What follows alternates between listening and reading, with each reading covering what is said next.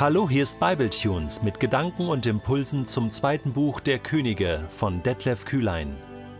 Der heutige Bibletune steht in 2. Könige 7, die Verse 1 bis 2 und wird gelesen aus der Hoffnung für alle. Da ergriff Elisa das Wort.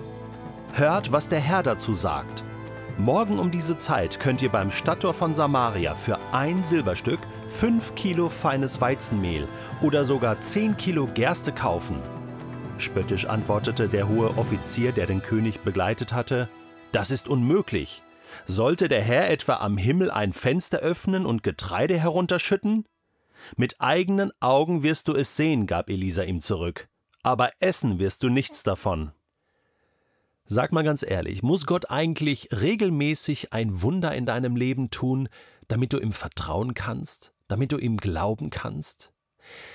Ich hoffe mal nicht. Ich hoffe nicht, dass wir davon abhängig sind, dass Gott Wunder tun muss, damit er unser Gott ist. Ich glaube schon, dass Gott manchmal auch Gebete erhört, um uns einfach zu zeigen, hey, ich kann das.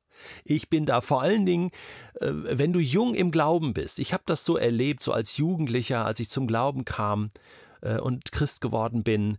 Da habe ich erlebt, dass, dass viele meiner Gebete erhört wurden. Nicht alle, aber viele. Und, und äh, ich glaube, das war so, als wenn Gott immer wieder sagen wollte, Detlef, ich bin da für dich, aber normal war das nicht. Auf der anderen Seite sollten wir immer mit einem Wunder von Gott rechnen, oder? Ja, das ist halt das andere.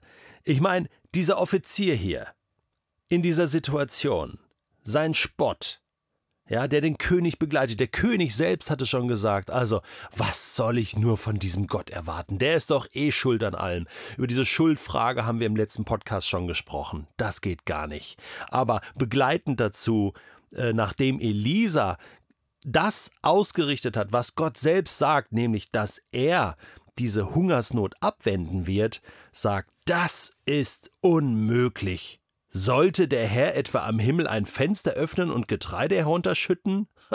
ja, äh, als ob er das nicht schon einige Male getan hätte in der Geschichte Israels. Hallo? Schau doch mal in den Geschichtsbüchern nach. Natürlich kann Gott das und fordere Gott nicht heraus. Diesen, diesen Satz, das ist unmöglich, den kannst du streichen. Den kannst du streichen aus deinem Vokabular. Das Wort unmöglich kannst du streichen. Wenn du Gottes Kind bist, gibt es das Wort unmöglich nicht mehr. Ist das nicht cool? Denn Gott sind alle Dinge möglich und Jesus sagt, dem, der glaubt, sind alle Dinge möglich, weil Gott alle Dinge möglich sind. So sieht das aus.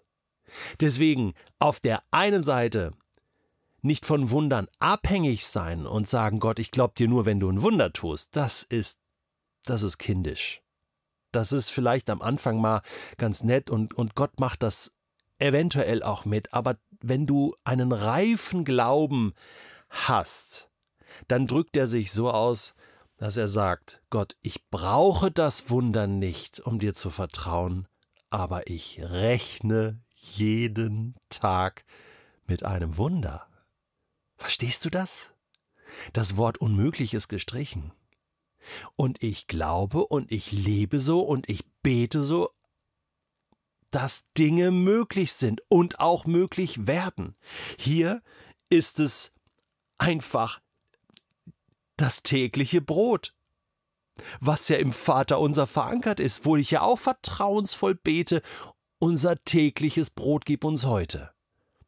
Und Elisa sagt, genau das wird passieren. Gott versorgt sein Volk.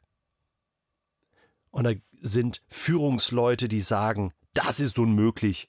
Gott wird das nicht tun. Gott kann das gar nicht tun. Die sind hier völlig fehl am Platz. Aber weißt du was? Mich fordert das sehr heraus. Ich würde schon sagen, dass ich nicht mehr in der Phase meines Glaubens bin, um zu sagen, ich brauche unbedingt ein Wunder, damit Gott sich beweist in meinem Leben. Nein, das brauche ich nicht. Aber ob ich das wirklich so sagen kann, dass ich jederzeit mit Gottes Eingreifen wirklich rechne? Dass, dass mein Leben von diesem realen Glauben geprägt ist, dass ich weiß, Gott, du kannst die Tore des Himmels jederzeit öffnen. Das kann ich nicht so sagen, das kann ich nicht so behaupten. Und deswegen tut mir das gut jetzt, das so zu lesen von Elisa. Es tut mir gut, darüber zu reden.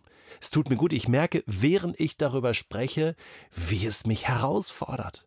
Wie der Heilige Geist zu mir spricht und sagt, Detlef, genau das ist ein Punkt, du bist da so ein bisschen eingeschlafen, oder? Du, du, du traust Gott schon einiges zu, aber oft nur so theoretisch.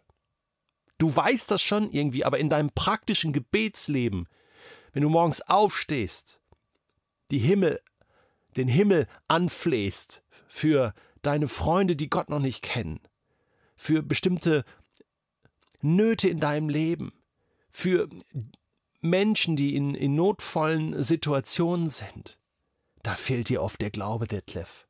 Und du betest gar nicht dafür, weil dir der Glaube fehlt. Das ist ein Motor. Und vielleicht hat sich ganz still und heimlich das Wort unmöglich doch eingeschlichen in dein Leben, Detlef. Und du posaunst das hier so raus und forderst die Leute heraus, anders zu leben, anders zu glauben und selber. Tja, siehst du, so ist das manchmal mit dem Lesen des Wortes Gottes. Es fordert einen heraus und es ist genau richtig so. Und weißt du was?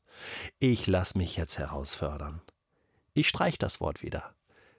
Und ich drehe diesen Satz um und sag Gott, dir sind alle Dinge möglich und deswegen, Doppelpunkt, fange ich jetzt wieder an zu beten und zu glauben und zu hoffen. Und du, Gott, du bist derjenige, der das Wunder tun kann.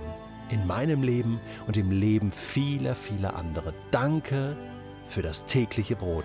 Danke für tägliche Wunder. Danke für dein Eingreifen.